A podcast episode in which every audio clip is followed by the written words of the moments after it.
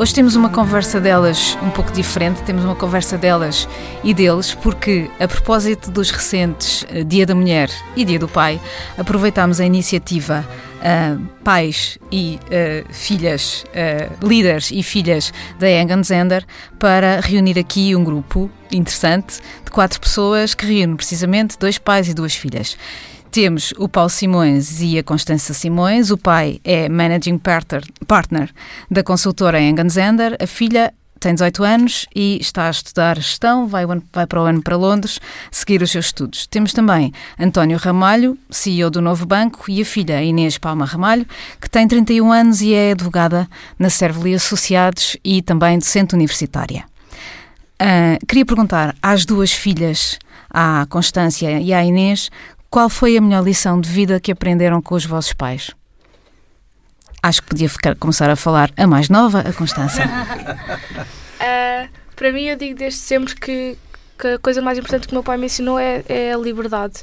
Uh, desde sempre ele mostrou que, que é preciso uh, não estar a depender não estar a depender dele. É preciso eu saber fazer as coisas por mim, é preciso eu saber uh, querer fazer essas coisas. E é muito por isso que eu vou também estudar para fora, vou aproveitar a minha liberdade e vou, vou descobrir o mundo, que é uma coisa que o meu pai também me ensinou desde sempre a fazer. Ele também estou fora e é, e é o que eu quero aproveitar. Quero aproveitar este mundo globalizado. E Inês? No meu caso, que já vou um bocadinho à frente da Constância, se calhar já devia ter aprendido mais umas coisas. Mas, uh, claramente, o, meu pai ensinou muito, o, o, meu pai e a minha família, genericamente, a importância dos valores, a importância da família e a importância de uma pessoa defender sempre aquilo em que acredita e trabalhar muito para defender aquilo que acredita e, enfim, dentro de de, da evolução normal de, daquilo que é uma pessoa ganhar maturidade e crescer e aprender eh, coisas diferentes com pessoas muito diferentes, uh, acreditar sempre muito naquilo que defende e nos valores que, com que aprendeu. António Ramalho, qual foi a melhor lição que a sua filha lhe ensinou ao longo destes anos?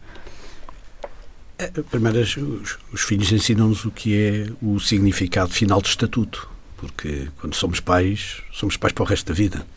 E, portanto, isto assume-se como definitivamente. Eh, eh, eu costumo dizer que, quando fui pai, e a Inês é a minha filha mais velha, eu, pela primeira vez, tive a noção da importância de ter sido filho. Eh, só aí ganha a dimensão total.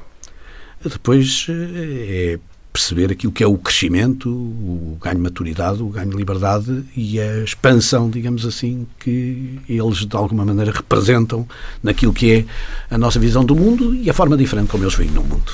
Mas eu acho que aprendi sobretudo a humildade de ser filho, sendo pai. Paulo Simões.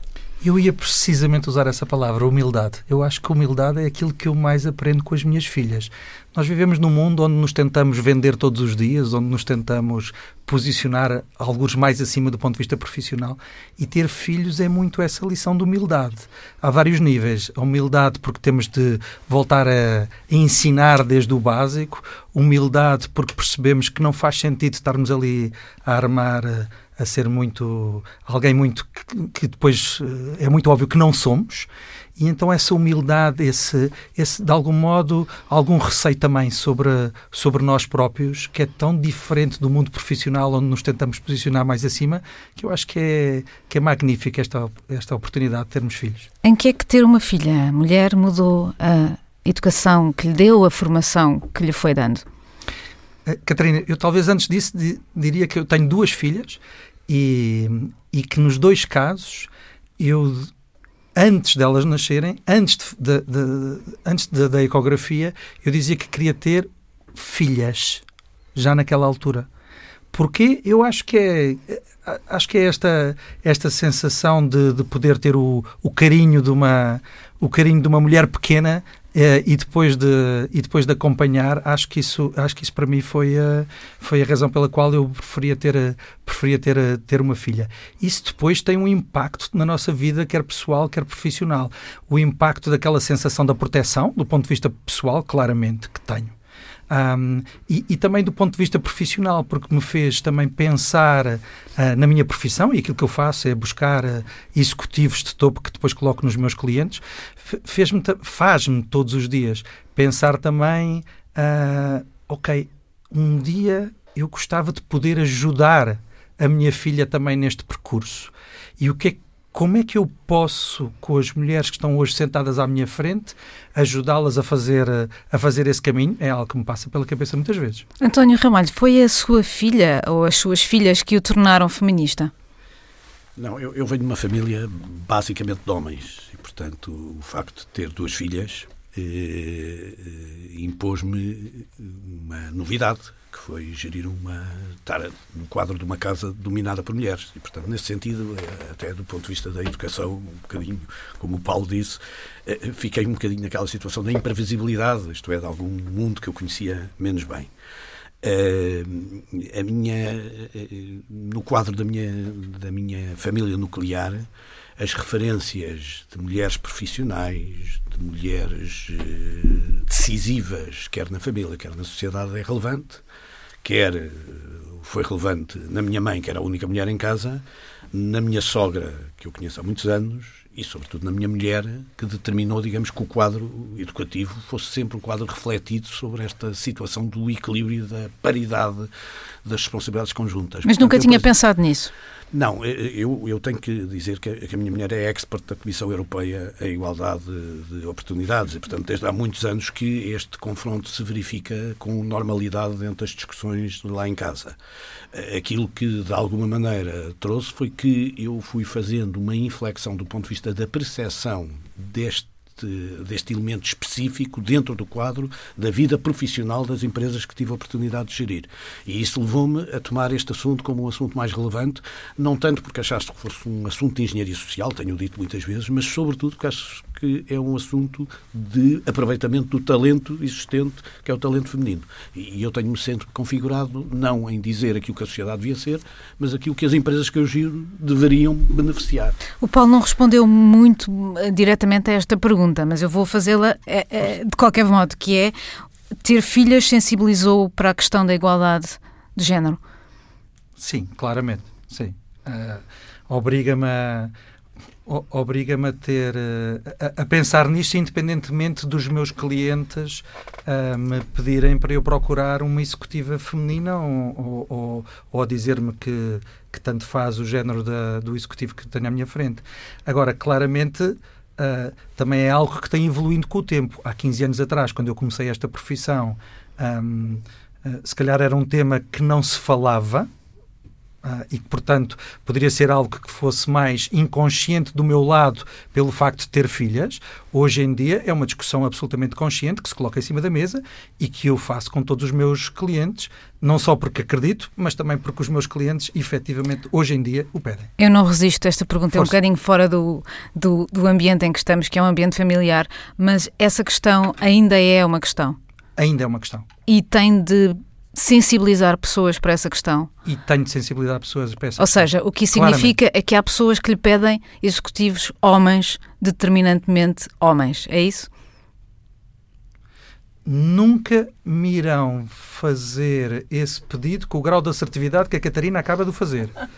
Agora, há sempre mensagens sublimares que me deixam aqui e acolá que, que, se nota perfeitamente qual é que é o tipo de preferência que têm. Mas também tenho preferências ao contrário. Isto é, tenho uma outra multinacional que vem ter comigo e me pede explicitamente uma executiva mulher. E aí meu, a minha discussão muda, que é porquê?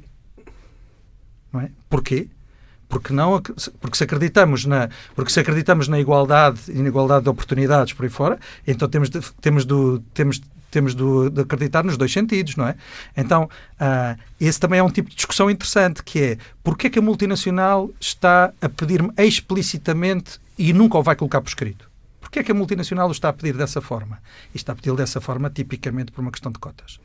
Ok, portanto, a, a questão coloca-se mais uma vez racionalmente, Exatamente. hoje em dia. Constança, Uh, o outro dia, numa, na, na, conversa que a Egon Zender organizou entre vários CEOs uh, e as suas filhas, ou várias CEOs e as suas filhas, uh, a Constança revelou que tudo isto lhe fazia alguma impressão, precisamente por ainda se estar a discutir. É assim? eu acho que a primeira vez que tive consciência que, que os homens e as mulheres não, não eram iguais foi quando fui à Turquia em 2012 e, como sabem, as mulheres quando entram nas mesquitas têm de estar cobertas e não sei o quê. E eu perguntava ao meu pai, mas porquê? Porquê é que elas, porquê é que elas não dizem qualquer coisa? Estavam 40 graus e elas com as burcas na, todas pretas, eh, completamente uh, cobertas. E a mim fazia imensa confusão, como é que elas não dizem nada? Como é que elas não... Isto passa por uma, uma fase social, mas a mim fazia-me imensa confusão e nos dias de hoje, se eu perguntar às minhas amigas se elas acham que algum dia vão chegar ao topo de uma empresa, eu acho que elas, por um lado, ainda vão hesitar, mas por outro lado, também não, não sabem muito bem uh, como é que está. Eu acho que o problema é esta falta de consciência que, que nós achamos que, que, que os homens e as mulheres já são iguais, mas não temos realmente a consciência nesta fase mais jovem, que é, que é que eu estou, o que é que está a acontecer lá em cima. E é por isso que eu acho que, que isto é cada vez mais Isso quer dizer discutir. que sendo jovem e na, na, na sua idade, isso não se coloca? Eu, eu acho que não se coloca porque há um desconhecimento muito grande relativamente ao que está a acontecer. Mas há escolhas a fazer quando se tem 18 anos. Sim. Uh... Nomeadamente da carreira, nomeadamente de que tipo de, de, de carreira se quer ter as minhas amigas mais próximas vão, são todas de ciências e, e se calhar aí o, o problema coloca-se menos no, na questão de serem médicas ou mecânicas, mas, mas eu acho que na questão da gestão, quando se eu perguntar aos meus, meus colegas de economia, eles vão dizer, ah, os homens de topo são, as, as, as pessoas em cargos de topo são todos homens. E se eu lhes perguntar porquê, não sei, porque é o curso natural das coisas, vem do tempo dos nossos avós, já era assim, provavelmente alguém está a fazer alguma coisa para alterar isso, mas não temos muito bem a certeza, pode ser que mude quando nós chegarmos lá, mas nunca se sabe. E acho que é esse problema, que é o desconhecimento. Como é que a Constança vê, se vê daqui a 20 anos? uh, pois, não sei, eu, eu vou começar agora para o ano a fazer gestão e gostava imenso de. Não sei, ainda não pensei nisso muito bem, mas gostava imenso de, de estar numa empresa que refletisse os meus valores e gostava imenso de, de viajar pelo mundo e, e é um bocadinho isso que eu, que, eu, que eu quero fazer, mas não tenho nada assim planeado. E quando pensa em carreira ou família, o que é que vem primeiro? Ah, mas, mas eu, sou, eu acho que sou diferente da maior parte das pessoas que conheço, porque eu poria sempre a carreira à frente. Não que não tenha o desejo de, de, constituir família, porque tenho, mas acho que é uma coisa que também vem com a minha geração, é este desejo de constituir família é cada vez mais tarde. Há um, uma, uma certa necessidade de pôr a de pôr a carreira à frente para no meu caso acho que é para provar a mim própria que consigo e acho que, que essa fase de, de constituir família virá mais tarde de forma natural creio eu que, mas isso também tem a ver com a educação que eu tive e com a escola onde ando a Inês Ramalho que é hoje era a Inês Ramalho que se imaginava há 10 ou há 20 anos um, provavelmente menos radical, mas, uh, mas menos radical menos como? Radical agora, ou não? Menos, não, não, menos radical agora do que. O que é que mudou? Uh, o que é que mudou? Acho que à medida que as pessoas vão crescendo, também vão ganhando mais elementos de análise e mais ponderação e maturidade. Mas normalmente ganha, perde-se radicalidade, precisamente. Perde-se radicalidade, é verdade. Mas, mas também se ganha uma consciência daquilo que mudará ou não mudará se, mas, se alguém fizer alguma coisa. E ah. acho que este é um assunto claramente, se deixarmos estar. Uh, sem fazer nada e sem, sem, sem protestar, se calhar como a Constança dizia, na Turquia tudo vai ficar na mesma, ou então vai mudar tão devagar que é o equivalente. E o que é que a Inês hoje faz que não fazia há 20 anos para, para que isso se altere? Uh, eu, se calhar, uh, uma das coisas que, que talvez faça diferente é que há 20 anos achava que quando lá chegasse as coisas, se calhar, seriam um bocadinho diferentes. Eu, eu sou de Direito, eu sou advogada e a minha área é paradigmática deste problema, porque há anos e anos que há mais mulheres uh, a licenciar-se em Direito os escritórios, eh, até a um determinado nível de seniority, tão, têm muitíssimo mais mulheres. Eu acho que um dia vai-se começar a discutir, aliás, como é que os homens entram na indústria porque estão a ficar sem espaço. E, no entanto, os sócios dos escritórios, uh, o, o, melhor escritório que eu descobri de todos os que estive a analisar tem 25% de sócias mulheres, o que não reflete todo uh, a quantidade de mulheres que trabalham nessas estruturas e, portanto, hoje em dia o que é que eu faço diferente? Hoje em dia, eh, para além de analisar melhor os temas, considero que, que as mulheres têm de se consciencializar que não têm de escolher entre carreira e família e, portanto, podem trabalhar para lá chegar e uh, este tipo de iniciativas e este tipo de discussões ajuda bastante a que o problema passe de ser um problema incómodo para um problema um bocadinho na moda, como genericamente todos os problemas de igualdade e, portanto, eu acho que é aproveitar essa esse elan para continuar a discutir os temas. Inês, mas a verdade é que tantas e tantas vezes, e já vamos falar de como a igualdade se pode gerir e, e, promover nas empresas, a verdade é que se calhar a igualdade começa em casa. Sim, mas uh, uma das melhores escolhas que uma mulher pode fazer é escolher um ótimo marido. Foi, aliás, talvez a primeira coisa que eu fiz, que há 20 anos claramente não, não fiz, não é? Mas que, mas que fiz há menos de 10 e, portanto, acho que se o, se o, se o parceiro... Mas isso foi consciente casa, ou foi, foi uma... Foi, foi. Foi, nunca... Eu, por exemplo, eu costumo dizer que era, acho que não era capaz de casar com uma pessoa que não acreditasse em igualdade de oportunidades ou com uma pessoa que não fosse benfiquista. Portanto, claramente escolhi muito bem não só um benfiquista ferrenho, como um homem que, que, foi criado numa casa com mulheres muito fortes e com homens muito fortes e com ótimas experiências e, portanto, nunca se sentiu nem ameaçado por grandes profissionais, nem, nem de qualquer forma que as mulheres tivessem um papel diferente que, que não fosse um papel de total paridade. E, portanto, é assim que se gera as coisas em casa, tal como no trabalho. Não parece que ser diferente. António Ramalho, que parte disto é que foi o que a sua filha viu na vossa casa? Eu julgo que eu faço parte de uma geração de transição. Não, não tenho humildade suficiente para reconhecer isso. E acho que, sobretudo, em minha casa, o que se viu foi uma evolução natural. Uh, enfim, eu sou casado, a minha mulher é professora catedrática, foi minha colega de universidade, uh, é minha colega de infância, e, portanto, nós tivemos sempre uma, uma, uma, lógica de paridade. O que evoluiu neste período de transição é que passámos da fase em que o homem ajuda para a fase em que o casal partilha. Eu acho que é a grande diferença. É assim, Paulo? Sem Convosco dúvida. também? Sem dúvida. Eu acho que esse é um tema. Acho que acho que é uma diferença. Acho que é uma diferença que não é assim tão subtil como isso. O que o António acaba de dizer. Um, Uh, alguém fazer e depois ter outro atrás é muito diferente de haver uma paridade naquilo que se naquilo que se faz e que nós de algum modo tentamos em nossa casa tentamos incutir também às nossas filhas no sentido que a paridade não é só entre o casal a paridade é entre todos e portanto todos ajudam a todos ajudam a pôr a mesa, todos ajudam a tirar a mesa, todos ajudam, todos ajudam na, na, na, na confecção da, da, comida quando não temos alguém que nos, esteja, que nos esteja a ajudar, todos ajudam na escolha dos lugares de onde vamos passar férias ou que vamos fazer no fim de semana. E isso, essa, essa sensação de, de igualdade, que eu espero que a minha filha eh, que está aqui, depois pode lhe perguntar, partilhe, uh, essa situação, essa situação de uh, igualdade na opinião e no trabalho, não necessariamente na decisão. Uh, eu acho que isto é útil não só do ponto de vista do casal, mas também do ponto de vista de, da forma de educação dos filhos. Inês, isto é uma, é uma exceção ou é uma regra? Partilha em casa. Uh, eu já saí de casa do meu pai há alguns anos. Eu estou a falar mas, daquilo que, que, conhece da sua, da sua bem, carreira. Na, na minha carreira. E das mulheres com quem se cruzou. Eu acho que depende dos setores. Uh, e depende do nível que estamos a falar. Uh, não me parece que haja qualquer problema de partilha ou de falta de paridade nos níveis de entrada do, das empresas. Acho que se, é, o que é inevitável, quer dizer, saem mais mulheres das universidades, até quando muito seria um problema ao contrário, não é? Menos homens a, a entrar, porque estatisticamente são menos.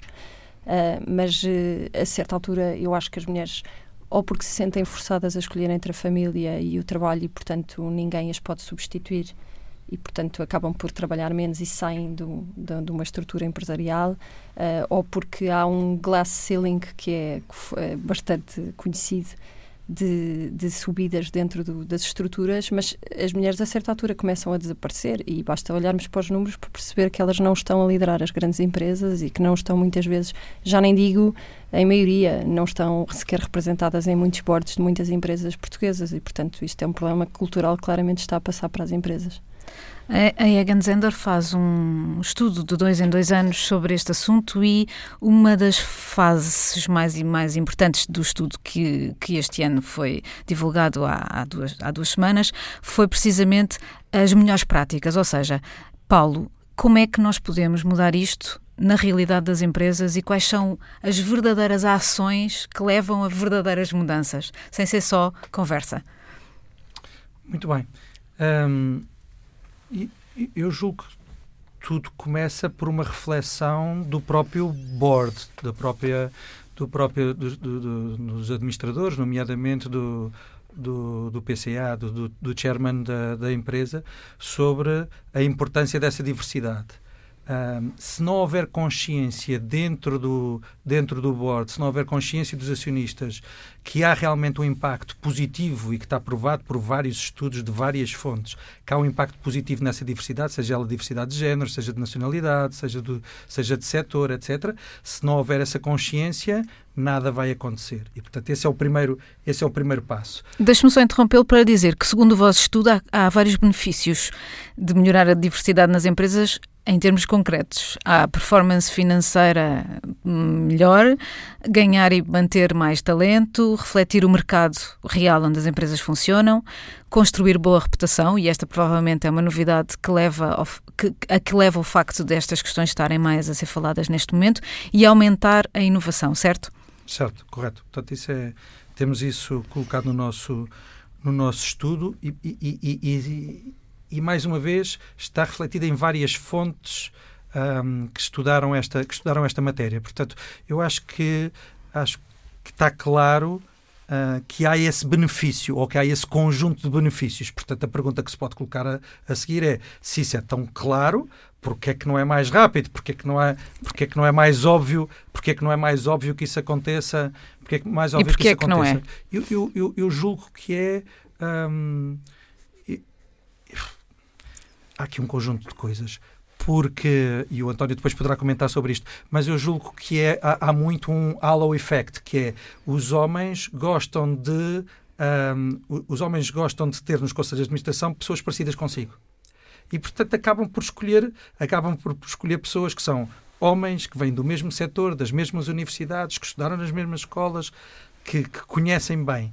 E, uh, e este efeito subconsciente, porque não há nada que diga de, forma, de forma enfim, científica que isso melhora, ao contrário, isso o que faz é piorar a inovação, piorar a diversidade, piorar a forma como, como representamos o mundo exterior.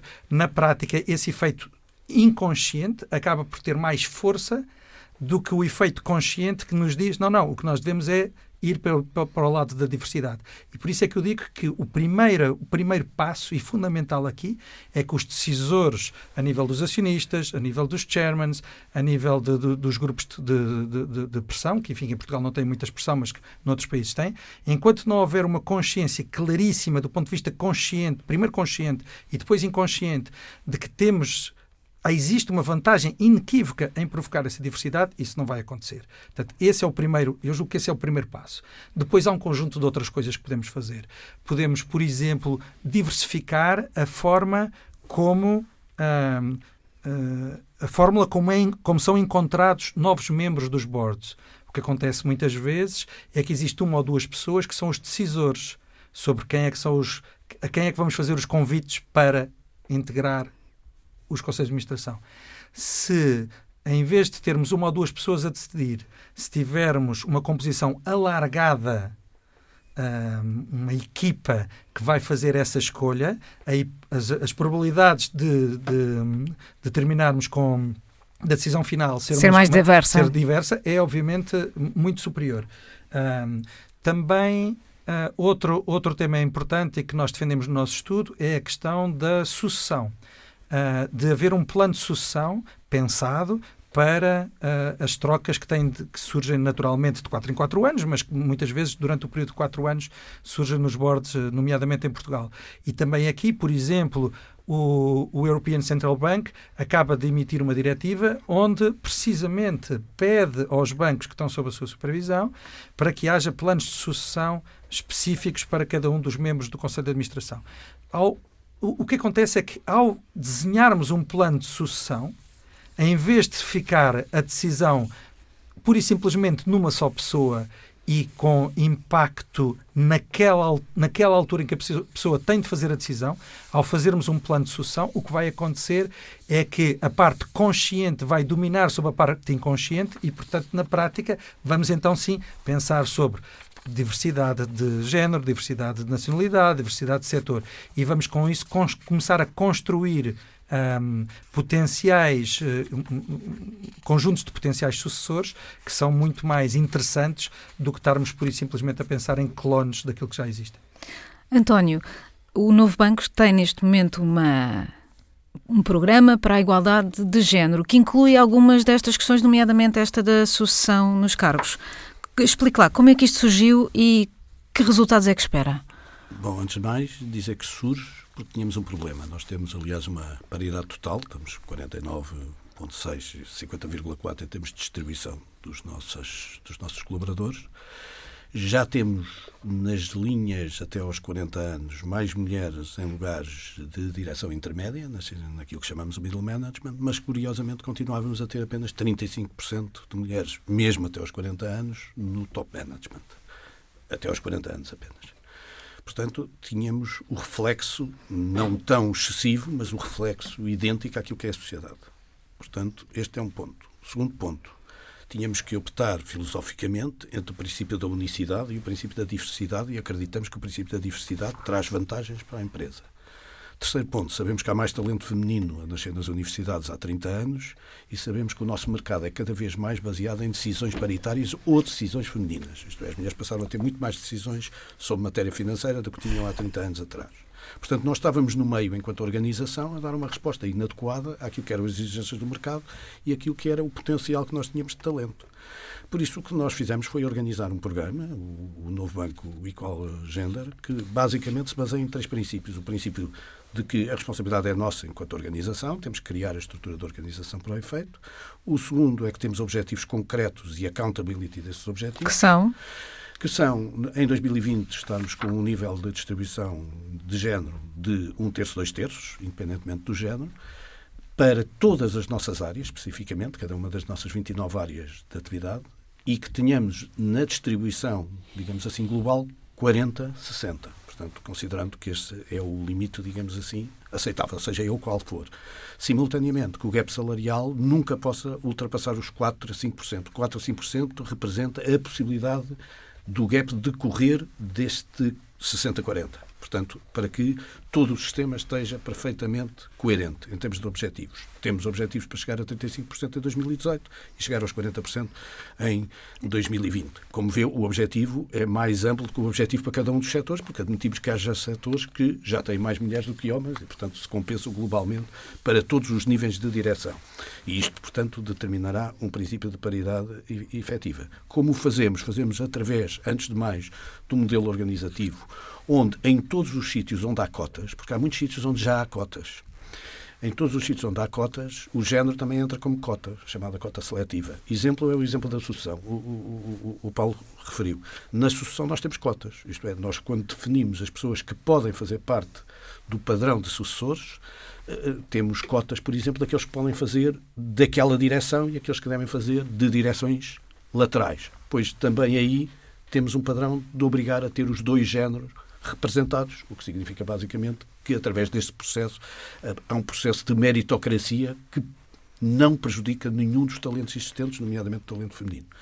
E depois um terceiro ponto, que não é de só menos importância, eh, que é o juntar isto com o programa do Work and Life, por dois motivos. O primeiro, porque achamos que a conciliação é um dos problemas que prejudica numa altura profissional, onde a maternidade prejudica a profissão, aparentemente, e é uma altura onde, as, onde o middle management passa a top management, tipicamente.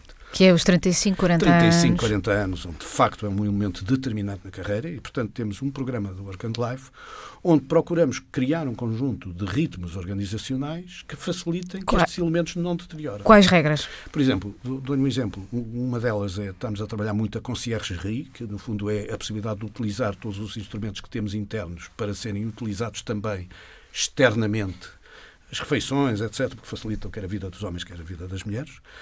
O segundo, por exemplo, é estarmos a limitar a organização a não agendar reuniões depois das seis da tarde, porque sabemos que a extensão do período é um modelo organizativo que baseia-se muito no conceito de que o homem tem o tempo todo do mundo. Chega a casa e tem o jantar feito. E, e tem o jantar feito. Isto é, algumas coisas que nós sabemos que são, enfim, divergências culturais que ainda existem, estamos a tentar anulá-las por esse. Ou seja, a base é não ser completamente radical, como a sua filha.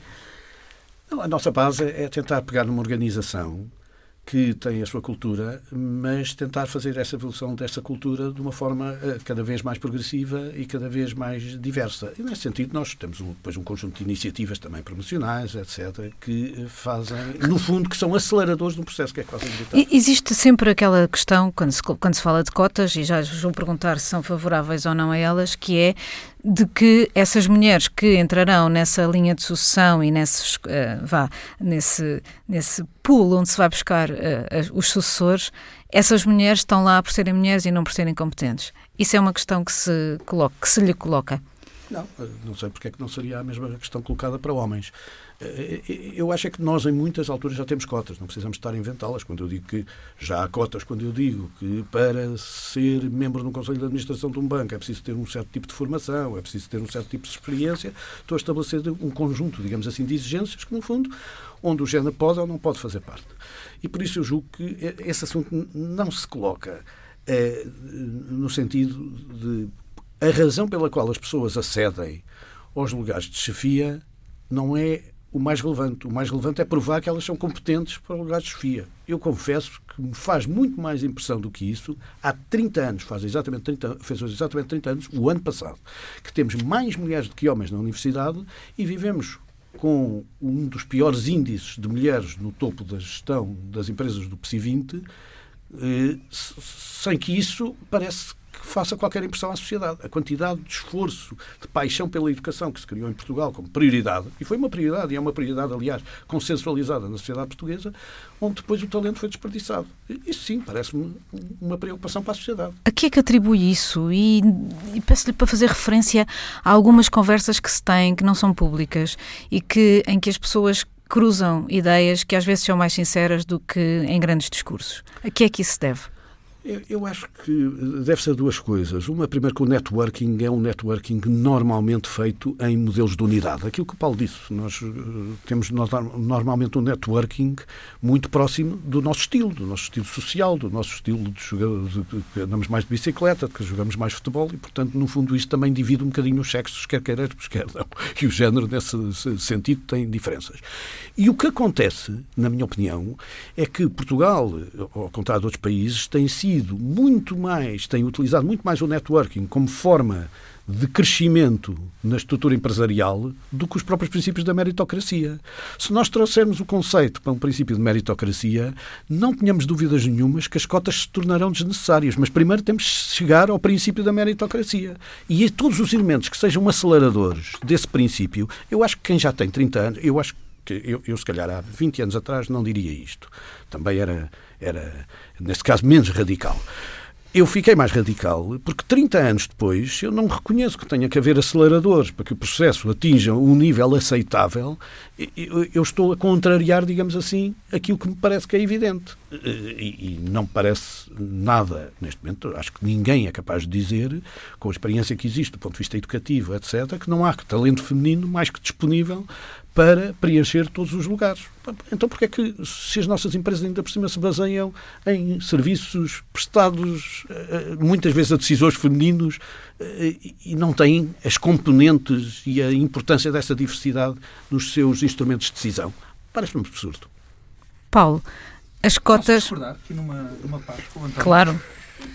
Um, António, eu, eu entendo aquilo que tu estás a dizer, mas no dia a dia no dia a dia daquilo que eu faço, que é busca de executivos de alta direção, portanto, a nível de diretores e administradores, o que é facto é que uh, as mulheres hoje continuam a não chegar lá e, portanto, se eu for pura e simplesmente tentar fazer uma busca de um determinado executivo com determinadas características, eu vou não encontrar, vai conseguir encontrar eu não mulheres. vou conseguir encontrar mulheres.